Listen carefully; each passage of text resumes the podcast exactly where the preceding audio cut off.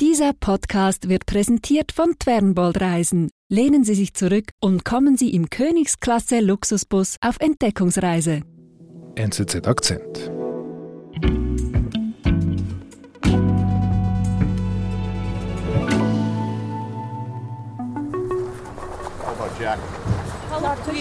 Christian, was, was ist da los? Es ist eine große Aufregung vor dem Gerichtssaal in Boston. Äh, soeben wurde Jack Teixeira das erste Mal einem Richter vorgeführt. Er ist ein junger Mann, der hunderte von vertraulichen Dokumenten der amerikanischen Geheimdienste geleakt hat. Und in diesem Moment verlassen seine Eltern, die Eltern von Jack, den Gerichtssaal. Sie werden umringt von einer Meute von Journalisten, die natürlich viele Fragen haben. Ja. Mr. Jack, do you have anything to say? What do you want people to know about Jack? Was sollen die Menschen über Jack wissen? Is there anything at all that you want to say about the charges against your son? Haben Sie irgendetwas zu sagen zur Anklage gegen Ihren Sohn? Haben Sie irgendeinen Kommentar für die, für die Öffentlichkeit? Fragen über Fragen, aber die, die Eltern äh, schweigen. Aber eigentlich will das ganze Land jetzt wissen, wer ist eigentlich dieser Jack Teixeira?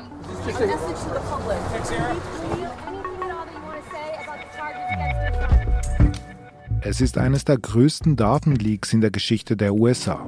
Ohne das Wissen des Pentagons soll der junge Soldat Jack Teixeira hochbrisante und sensible Informationen im Internet veröffentlicht haben. Korrespondent Christian Weißflog erzählt Teixeiras Geschichte. Also Christian, es ist schon erstaunlich. Wir sprechen jetzt nicht von einem super qualifizierten Geheimdienstagenten, der jetzt da für diesen Wirbel sorgt, sondern von einem jungen, einfachen Soldaten. Genau, also Jack Teixeira ist erst 21 Jahre jung, äh, nur rund zwei Jahre im Dienst und äh, ist ein, ein IT-Spezialist. Und wie fängt dann diese Geschichte an mit ihm? Jack Teixeira wächst in, in Massachusetts an der Ostküste auf, eine Fahrstunde südlich von Boston. Und äh, schon seine Mitschüler in, High, in der Highschool beschreiben ihn eher als einsamen Einzelgänger, der dicke Bücher über Waffen verschlingt. Er trägt offenbar auch oft äh, tarnfarbene Kleider. Und nach der Highschool, die er dann 2020 abschließt, geht er zur Nationalgarde, zum Militär und tummelt sich gleichzeitig in Chatforen. Er interessiert sich für Videogames, für, für Kriegsspiele, für Shooterspiele und findet dort auch Gleichgesinnte auf einer Plattform, die Discord heißt. Was ist Discord? Discord ist eine Chatplattform im Internet, wo sich vor allem Gamer austauschen über ihre Taktiken, über die Spiele. Es kann offene und geschlossene Chats geben. Und Jack ist dort dabei. Jack ist dort dabei, findet dort auch Gleichgesinnte.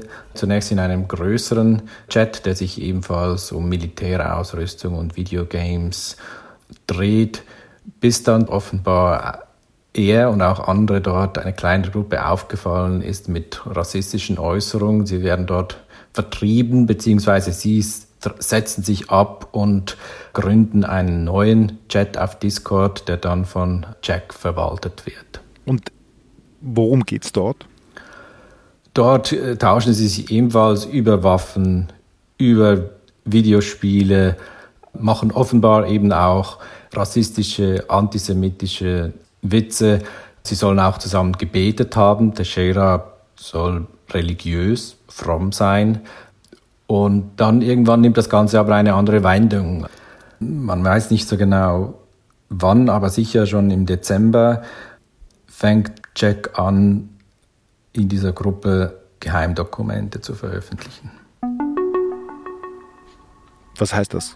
Geheimdokumente?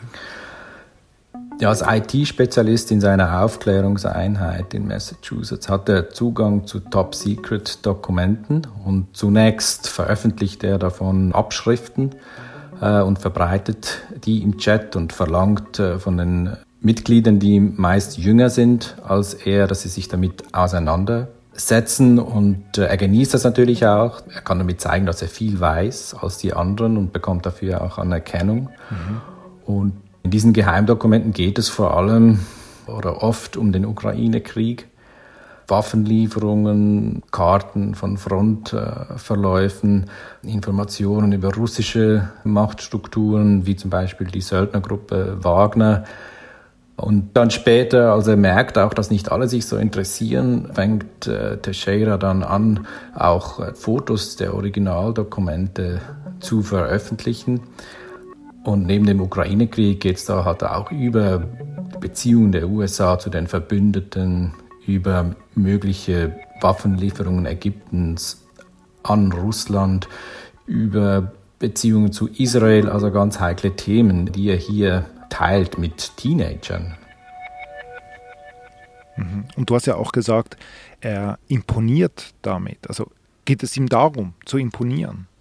Ja, ganze Gewissheit, äh, worum es ihm wirklich gegangen ist und was sein Motiv war, werden wir erst wissen, wenn es dann zum Prozess kommt und er dann selbst seine Sicht äh, darlegt. Aber es scheint zumindest schon so zu sein, dass er es genoss, hier Anerkennung auch zu bekommen äh, von den jüngeren Mitgliedern des Chats, aber gleichzeitig wenn man den Schilderungen seiner Freunde glaubt, die jetzt mit den Medien schon gesprochen haben, war er auch getrieben von einer Weltsicht, äh, die in verschwörungstheoretisches Denken abdriftet. Mhm. Weiß man da ein bisschen mehr? Also er hängt offenbar der Überzeugung an, wie auch viele Rechtsextremisten in den USA, dass der amerikanische Staat dass man dem nicht trauen kann, dass er schreckliche Wahrheiten vor den Bürgern verbirgt und im Prinzip nicht im Sinne des Volkes handelt. Und man weiß eben, dass er den Staat als dunkle Macht sieht, der das eigene Land in eine falsche Richtung führt. So kann man das generell, glaube ich, sagen. Und dann? Was passiert dann? Ja, ursprünglich in seiner Chatgruppe, die geschlossen war, da brauchte man eine Einladung für. Da waren nur 25 Leute drin. Aber eine, eines dieser Mitglieder hat dann angefangen, diese Dokumente auf anderen Servern zu teilen. Es ging dann äh, auf die Telegram-App an, auf Twitter, bis es dann irgendwann der New York Times aufgefallen ist und sie am 6. April eine große Geschichte dann darüber geschrieben hat.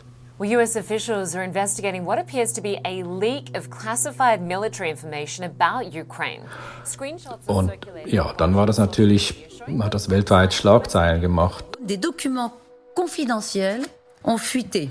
Die USA musste sich erklären, warum sie befreundete Staaten bespitzelt abhört. There is uh, no excuse die Frage tauchte auf, eben könnten diese Dokumente, die veröffentlicht wurden, sogar die Frühjahrsoffensive in der Ukraine gefährden.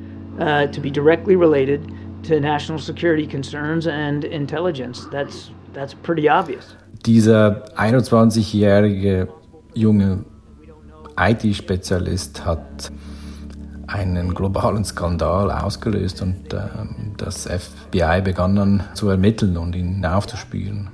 We don't know uh, who's responsible for this. And is that a matter of concern to us? You're darn right it is.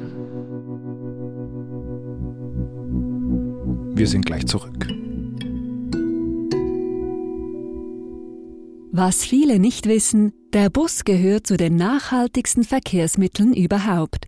Wer auf Busreisen setzt, reist ökologisch sinnvoll. Der führende Schweizer Spezialist Fernbold leistet sich modernste Reisebusse, die im Betrieb höchst sparsam sind. Und die geringen CO2-Emissionen, die unterwegs anfallen, werden komplett kompensiert. So reisen Sie mit Fernbold 100% klimaneutral.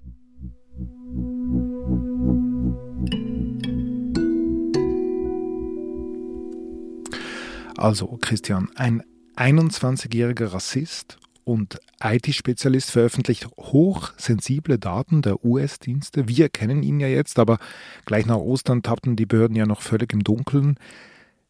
Diese Suche, die, die konnte ja nicht so schwierig sein. Ich meine, es können ja nicht so viele Personen überhaupt eine Berechtigung haben zu diesen heiklen Informationen.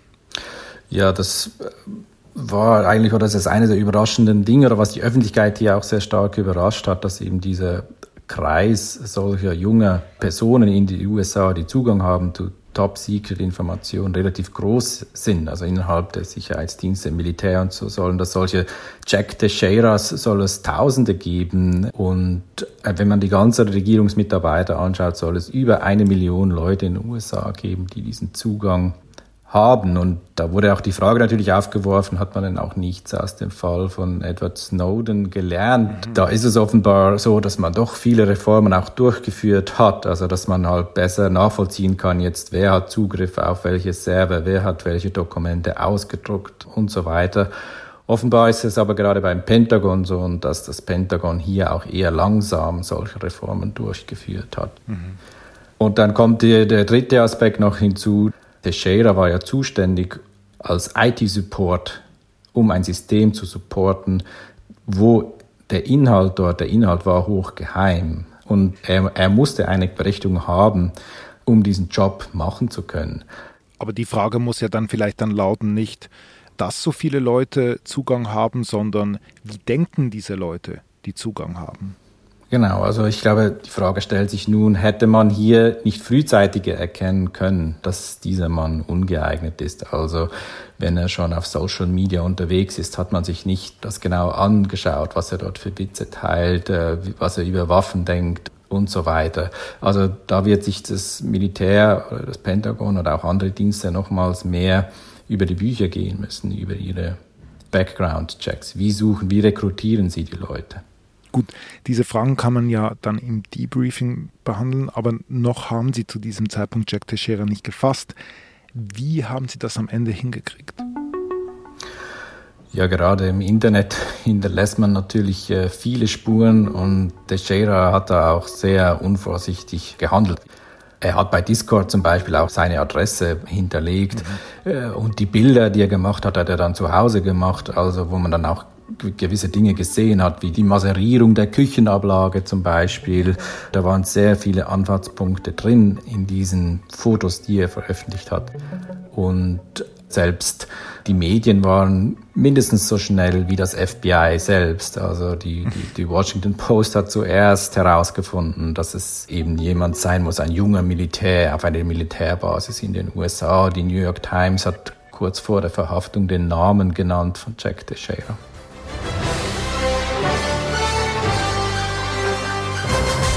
There are some pictures there coming in, I believe, uh, showing uh, some of the law enforcement activity there at the family home in Massachusetts. Und dann am 13. Äh, April, sieben Tage nach der Veröffentlichung des New York Times Artikel über das Leak, wurde Teixeira verhaftet im Haus äh, seiner Eltern.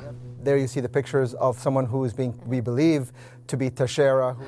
CNN äh, hat das live übertragen, man konnte das verfolgen. Und dann ist ein Team dort vorgefahren, also mit äh, Schutzwesten, mit, mit Helmen, ein gepanzertes Fahrzeug. Und dann ist er äh, rausgekommen, nur in einem T-Shirt, kurzen Basketballhosen.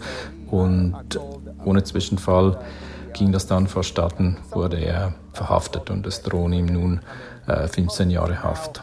We expect that he's going to be taken to a federal court there in Massachusetts, in Boston, uh, where the procedure will be. Die Sache ist ja ziemlich peinlich für die USA, Christian. Aber ist jetzt das Ganze eine Fußnote in der Geschichte oder schadet Jack Teixeira eigentlich längerfristig dem Land, den USA?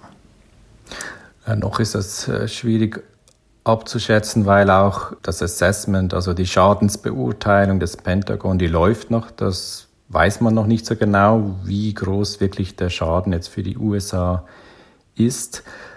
Man kann natürlich einerseits sagen, dass dieser junge Mann, Jack Teixeira, aus jugendlichen Leichtsinn gehandelt hat und dass es vielleicht nicht viele solche leichtsinnige Jugendliche gibt. Und man kann auch mit gewissen Maßnahmen vielleicht solche Fälle in Zukunft vermeiden.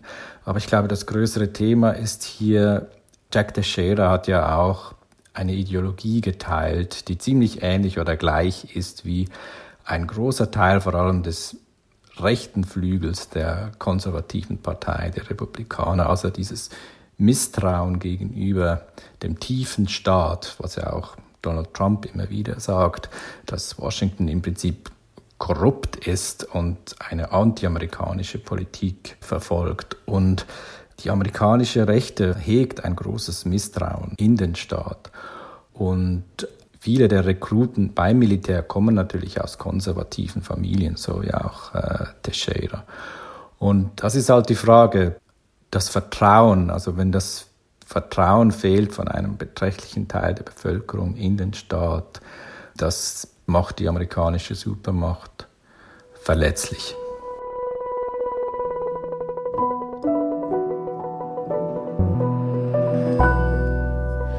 Lieber Christian, vielen Dank.